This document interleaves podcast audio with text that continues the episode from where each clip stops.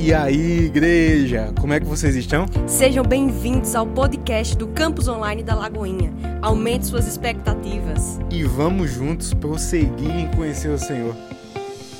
Oi, gente, tudo bem? Estamos começando mais um podcast ID, dando continuidade à nossa série Dependência, Obediência e Quem Eu Sou. Me chamo Suzane Sou uma das voluntárias do Campus Online e hoje vamos falar do tema Quem eu sou.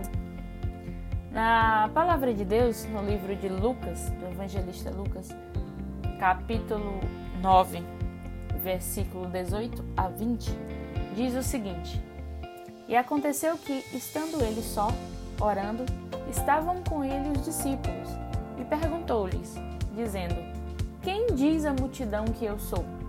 E respondendo eles, disseram: João o Batista, outros Elias e outros que um dos antigos profetas ressuscitou.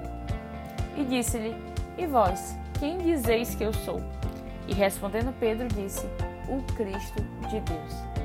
Nós vemos nessa passagem que Jesus interroga seus discípulos em relação ao que as pessoas estão dizendo a seu respeito. Ele pergunta primeiro quem é ele segundo a multidão e depois quem é ele de acordo com o que os discípulos é, pensavam, achavam. Nós vemos que Jesus em nada se abala por aquilo que ele escuta, não é? Aquilo que falam a nosso respeito, assim também, não muda quem nós somos. Aquilo que falam de você não muda quem você é que sua família ou amigos dizem de você, isso não representa a sua essência. A palavra também vai dizer lá em Mateus capítulo 26, versículo 31 a 35, diz o seguinte: Então Jesus lhes disse: Todos vocês, esta noite, vão se escandalizar em mim, porque está escrito: Ferirei o pastor e as ovelhas do rebanho se dispersarão. Mas depois que eu ressuscitar, irei adiante de vocês para Galiléia. Mas Pedro respondendo lhe disse: Ainda que todos se escandalizem em ti, eu nunca me escandalizarei. Disse-lhe Jesus: Em verdade te digo que nessa mesma noite, antes que o galo cante, três vezes me negarás. E disse-lhe Pedro: Ainda que me seja mister morrer contigo, não te negarei. E todos os discípulos disseram o mesmo. Nessa passagem nós vemos é, Jesus falando sobre sua morte e que as suas ovelhas seriam dispersas, os discípulos seriam dispersos, Pedro se levanta ali no impulso para dizer que não, que ele não ia negar, que ele não abandonaria Jesus. Pedro disse que se preciso for até negar, até morreria, mas não iria negar Jesus. E o que nós vemos nos capítulos seguintes é que aconteceu exatamente isso. Pedro negou a Cristo. Porque Pedro no discurso, ele era alguém que suas atitudes não estavam correspondendo. Muitas vezes você pode se olhar no espelho e acreditar ser algo que suas atitudes podem não comprovar também. Jesus ele olha para nós com um olhar diferente. Ele sabe que nós somos muito mais do que a imagem que nos vemos no espelho. Ele sabe que nós somos compostos por sentimentos, emoções, sonhos, desejos. Nós temos uma história. Ele não olha apenas para o que a gente demonstra. Ele tem uma responsabilidade com aquilo que nós sentimos e vivemos. E ele nos fez de uma forma única e exclusiva. E então nós podemos começar a, a pensar: o que nós não somos, o que você não é, o que eu não sou.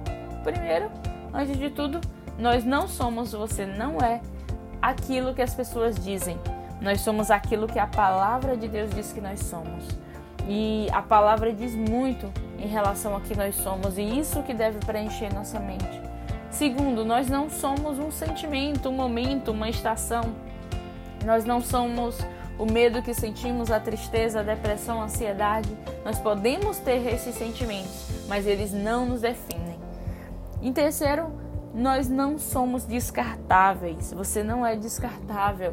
Na vida, as pessoas podem em algum momento te desprezar no trabalho, na família, no meio da, numa roda de amigos, enfim, mas diante do Senhor dos Exércitos, diante do Cristo de Deus, nós não somos descartáveis. Você foi comprado com preço de sangue, um, um preço preciosíssimo, o sangue do Filho de Deus, e você vale muito. Então, o que é que tem nos impedido de ser o que o Senhor nos chamou para ser? Nós muitas vezes vivemos para agradar a opinião do outro. Isso é um erro comum. Nós queremos é, ser aprovados, ser aceitos pelo outro, sem, é, sem muitas vezes levar em consideração que nós já fomos aceitos e aceitas pelo Senhor. Segundo, a comparação. Nos comparamos com o outro, nos compara comparamos o nosso carro com o do outro, comparamos a nossa casa com o do outro, comparamos o nosso casamento com o do outro, e a comparação nos faz perder a nossa identidade em Cristo, porque nós não nos tornamos nem nós mesmos e nem o outro. E nós precisamos, na verdade, ser o que nós fomos criados para ser. Muitas vezes nós nos sentimos menosprezados em uma duas ou mais situações ao longo da vida, e isso muitas vezes nos traz uma visão distorcida de quem realmente somos. Isso também nos impede de ser o que o Senhor nos chamou para ser. Mas então, que nós somos? Somos o que a Bíblia diz que, que nós somos. E o que, que a Bíblia diz? Nós lemos em Gênesis capítulo 1, versículo 27.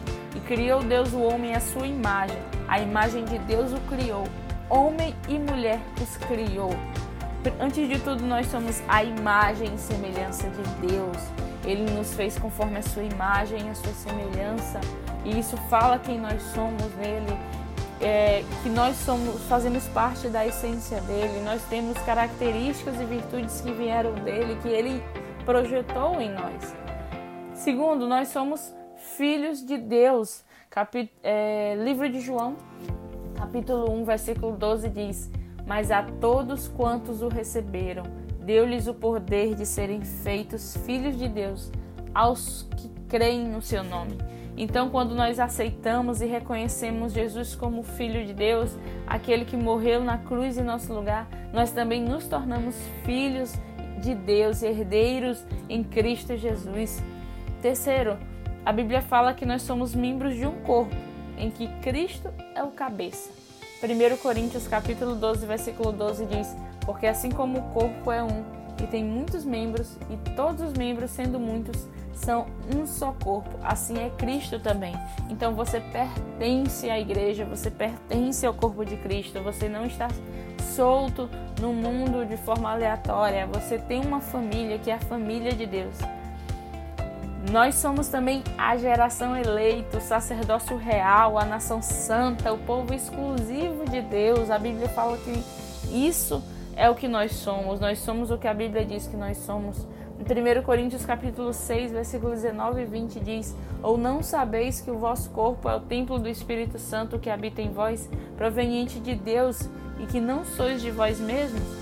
Porque fostes comprados por um bom preço. Glorificai, pois, a Deus no vosso corpo e no vosso espírito, os quais pertencem a Deus.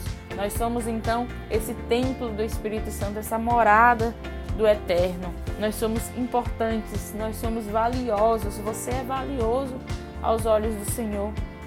E a Bíblia também vai dizer em 2 Coríntios capítulo 3, versículo 18: "Mas todos nós, com o rosto descoberto, refletindo como um espelho a glória do Senhor, somos transformados de glória em glória na mesma imagem, como pelo Espírito do Senhor." Esse versículo vai falar que quando nos colocamos diante do Senhor, diante da glória dele, da presença dele, nós podemos é, nos desnudar de quem somos, colocar diante dele todas as nossas questões, os nossos defeitos, os nossos pecados, as nossas qualidades. Nós nos tornamos quem realmente somos. E conforme nós o adoramos, conforme nós reconhecemos a sua glória, ele vai nos transformando de glória em glória a sua imagem pelo seu Santo Espírito. Esse foi mais um podcast ID. Que Deus te abençoe.